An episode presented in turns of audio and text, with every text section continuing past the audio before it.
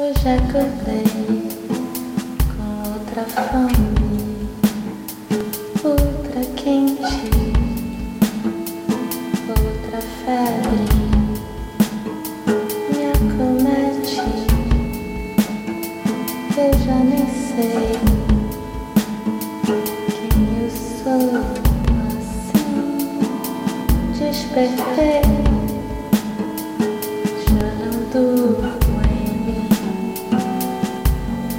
Olá, eu sou a Glenda e esse é mais um episódio do podcast Meditadora de Botequim. Numa semana em que está tudo pegando fogo à nossa volta, metafórica e literalmente, é, eu queria falar de diálogo, de amizade, de tolerância e de pacificação. Vão dizer que eu tô louca, né? O certo é tiro, porrada e bomba no amiguinho que não concorda com a gente. E se eu fosse seguir à risca o manual que determina a maneira de agir do momento atual, é, eu estaria aqui esbravejando, xingando, ridicularizando o lado oposto, porque com a polarização pela qual a gente está passando, é, e que é minuto a minuto, segundo a segundo, reforçada pelas redes sociais, todo mundo hoje tem um lado, né? E por conseguinte, um lado oposto. E eu estaria tentando enlouquecidamente provar o meu ponto. É, não que eu não tenha feito isso, e nem que eu não faça ainda de vez em quando. É, às vezes a gente né, fica difícil de conter. E é claro que eu tenho minhas opiniões e nem acho certo a pessoa que simplesmente se exime e não procura se informar sobre o que acontece à sua volta e se posicionar. É, falar de tolerância não é propor que a gente seja trouxa. E existe um limite até onde se vai, né? É, Einstein era, pacifi era pacifista a favor da desmilitarização do mundo, até que viu a ascensão do nazismo ao poder e mudou de opinião. Então, antes de dizer o que eu queria dizer aqui, hoje, é, eu só preciso lembrar do paradoxo da tolerância, que, como apontou o filósofo da ciência Karl Popper, é, diz que num ambiente social a tolerância ilimitada leva paradoxalmente ao desaparecimento da tolerância. Ou seja, não se pode ser tolerante com o intolerante.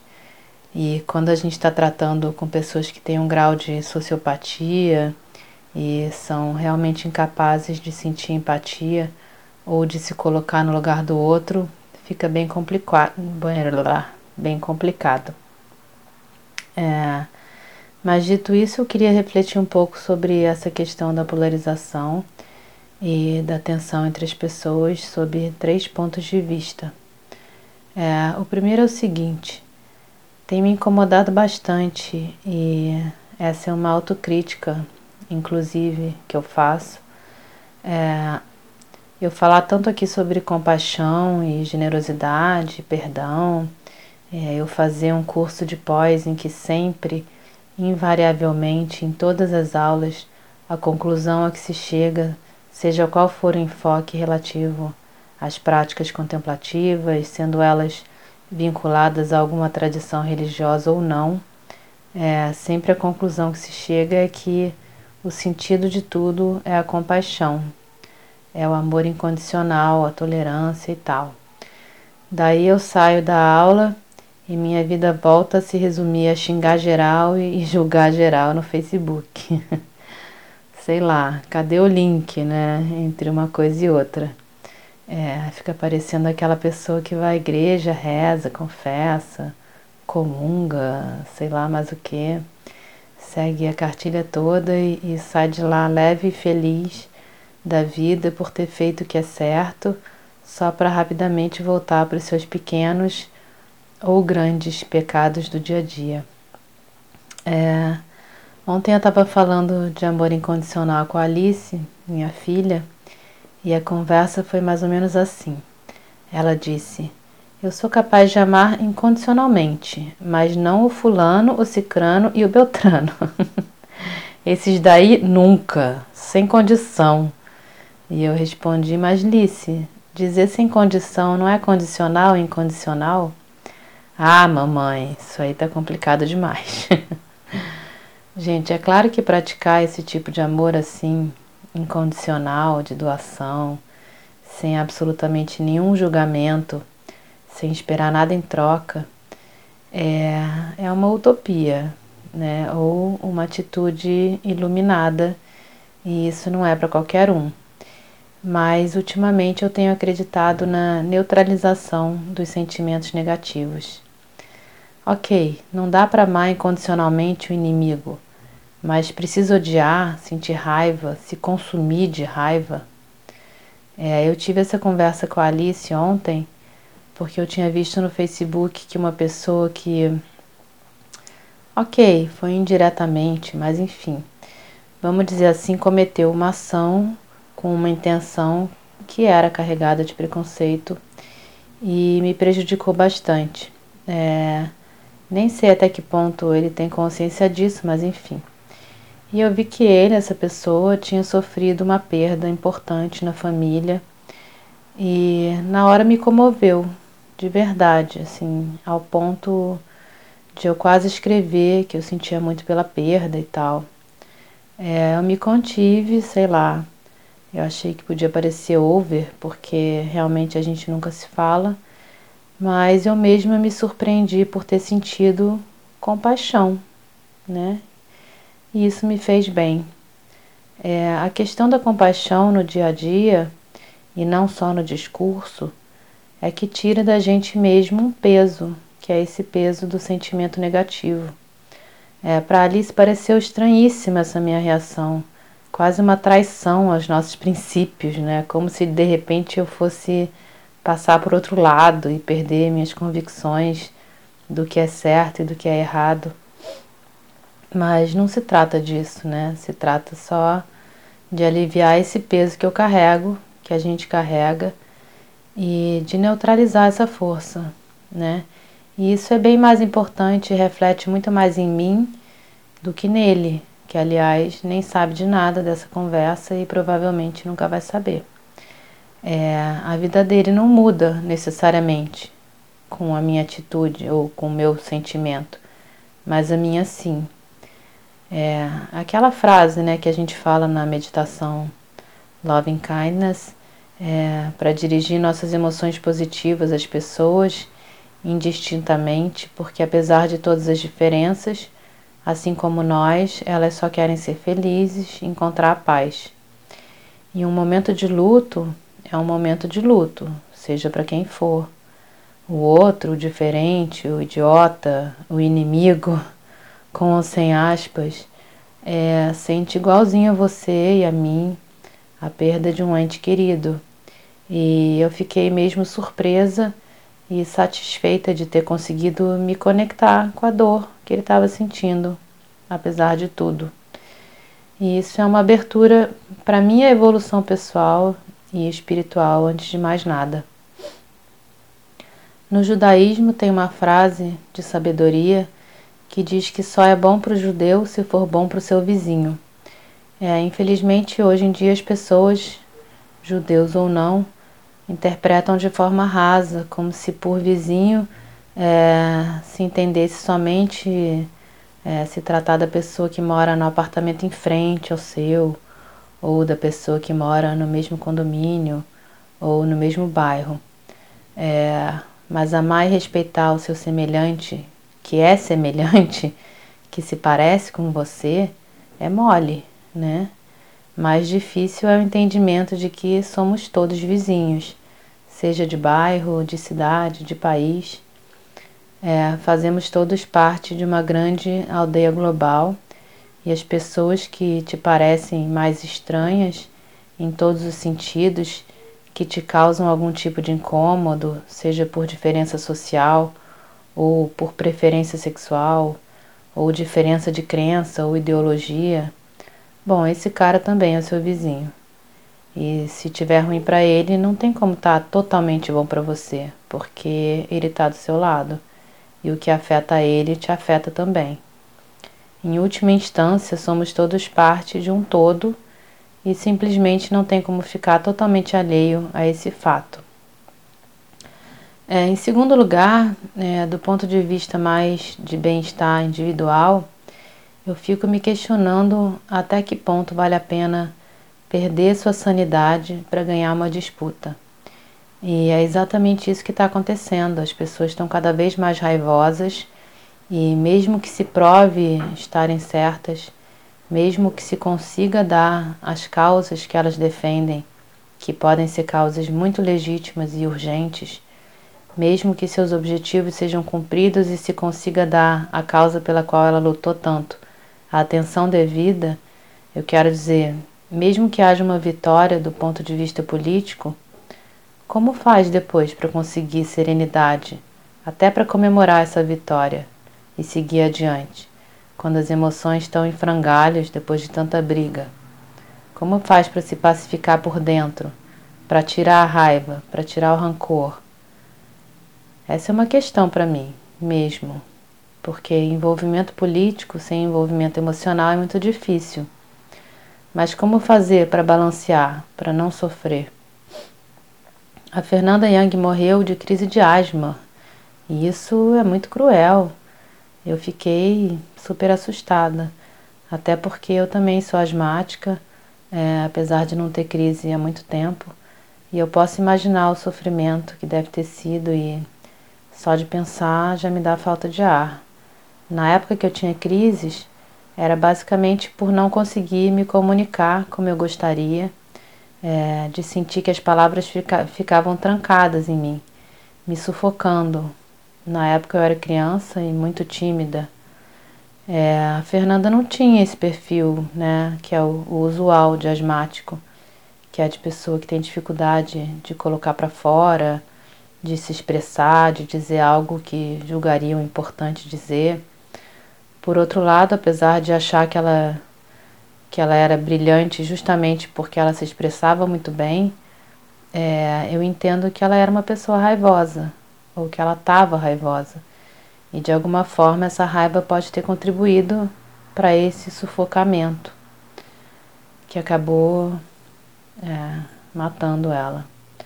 Eu não conhecia a Fernanda e nem posso afirmar que essa teoria procede mesmo mas eu posso afirmar que ela sentia muita raiva, mais do que seria saudável.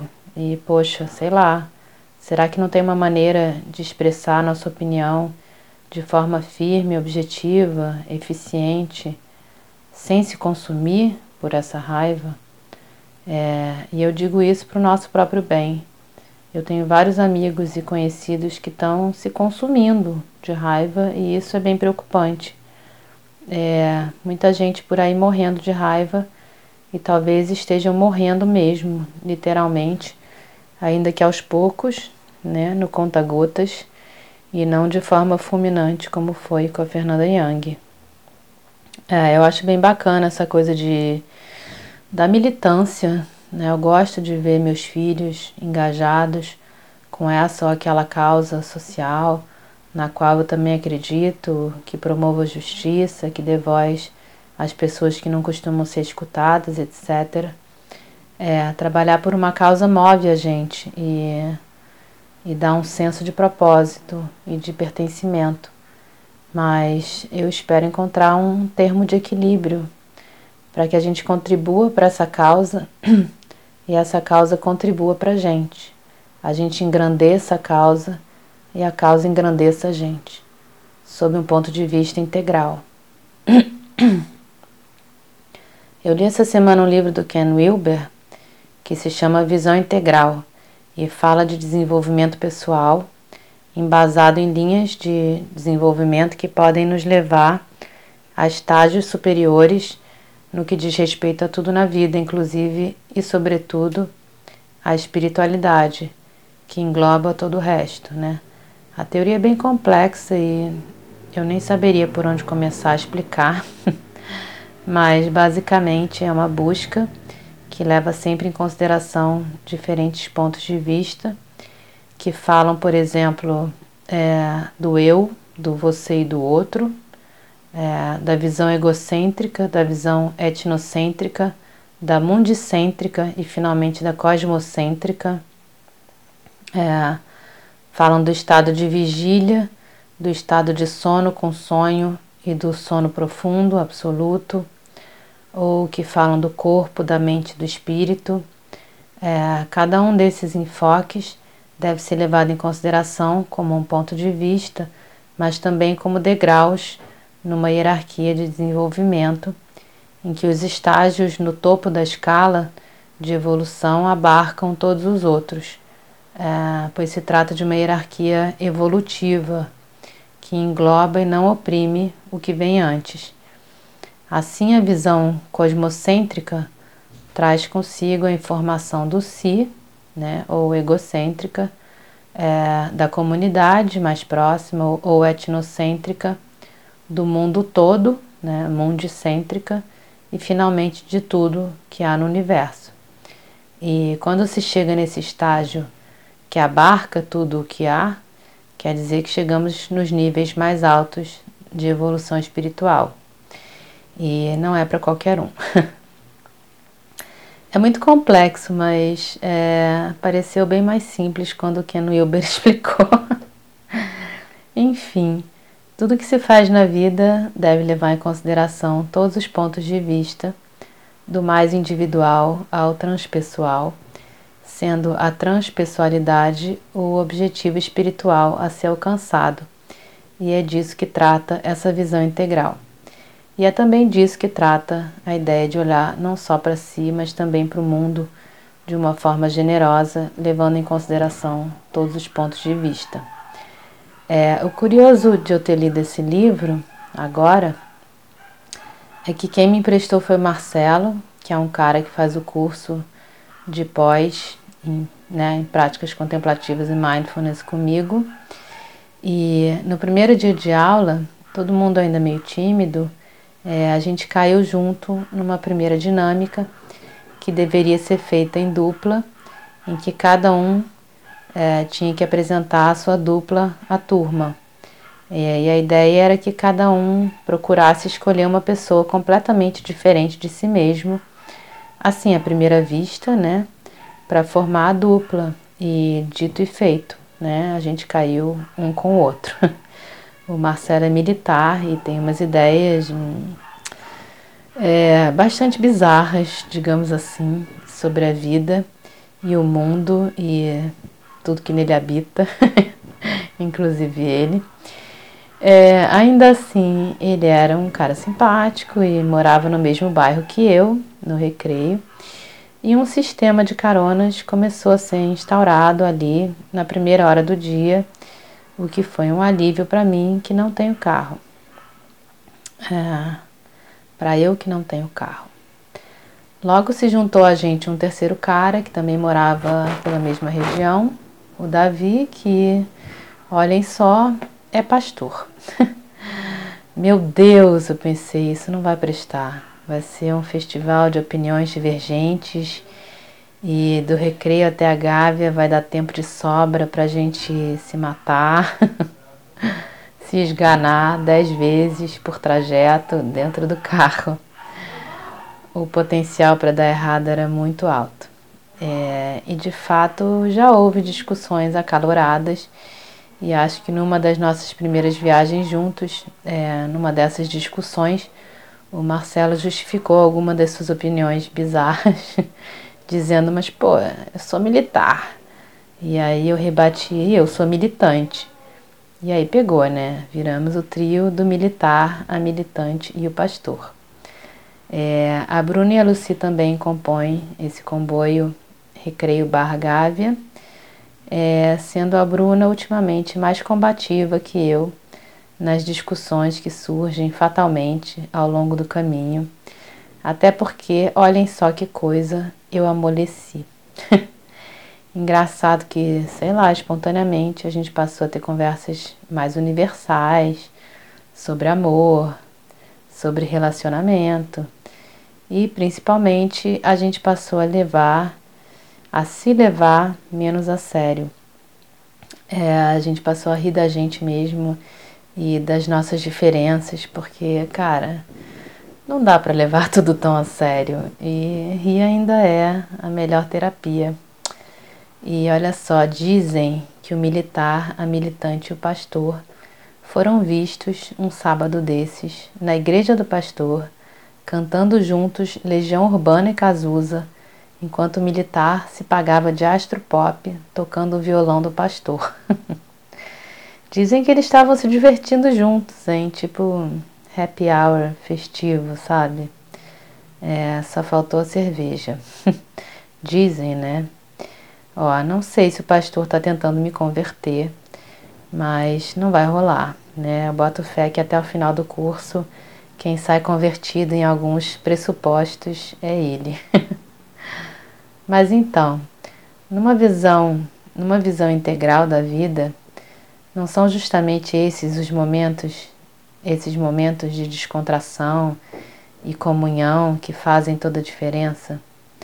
É, aliás, voltando para o livro do Ken, do Ken Wilber, a ideia do militar, quando me emprestou, era me fazer entender uma teoria louca sua sobre evolução espiritual misturada com política brasileira, é, misturado com nomes que eu não vou citar de pessoas, de pessoas que eu, eu prefiro não citar aqui. É, mas não, a teoria dele continuou completamente sem pé nem cabeça é, mesmo depois que eu terminei a leitura. E diz ele que vai me mostrar uns slides que ele preparou que vão deixar tudo muito claro para mim. Oremos. E voltando para polarização, é, o terceiro ponto que eu queria, queria colocar aqui é: será essa guerra eficaz? As pessoas estão se entrincheirando, se afastando umas das outras, dividindo famílias, rompendo amizades, Cada clube fala e é aplaudido pelos seus próprios sócios, paralelamente, sem que uma coisa contribua para mudar a outra, sem que haja diálogo entre os diferentes. Então, sei lá, será que não existe outra forma mais generosa com os outros, com a gente mesmo e, sobretudo, mais eficiente de lidar com essas diferenças? Eu me pergunto, é, e deixo aqui uma frase que eu ouvi em uma das aulas da pós. Eu acho que era da Teresa de Ávila, que aliás é um personagem fantástico, e eu espero falar dela em outra ocasião. É, o melhor de si se dá no confronto com o que há. Desculpa. O melhor de si se dá no confronto com o que é maior que si próprio. Então, vamos tentar olhar além. Beijos e até.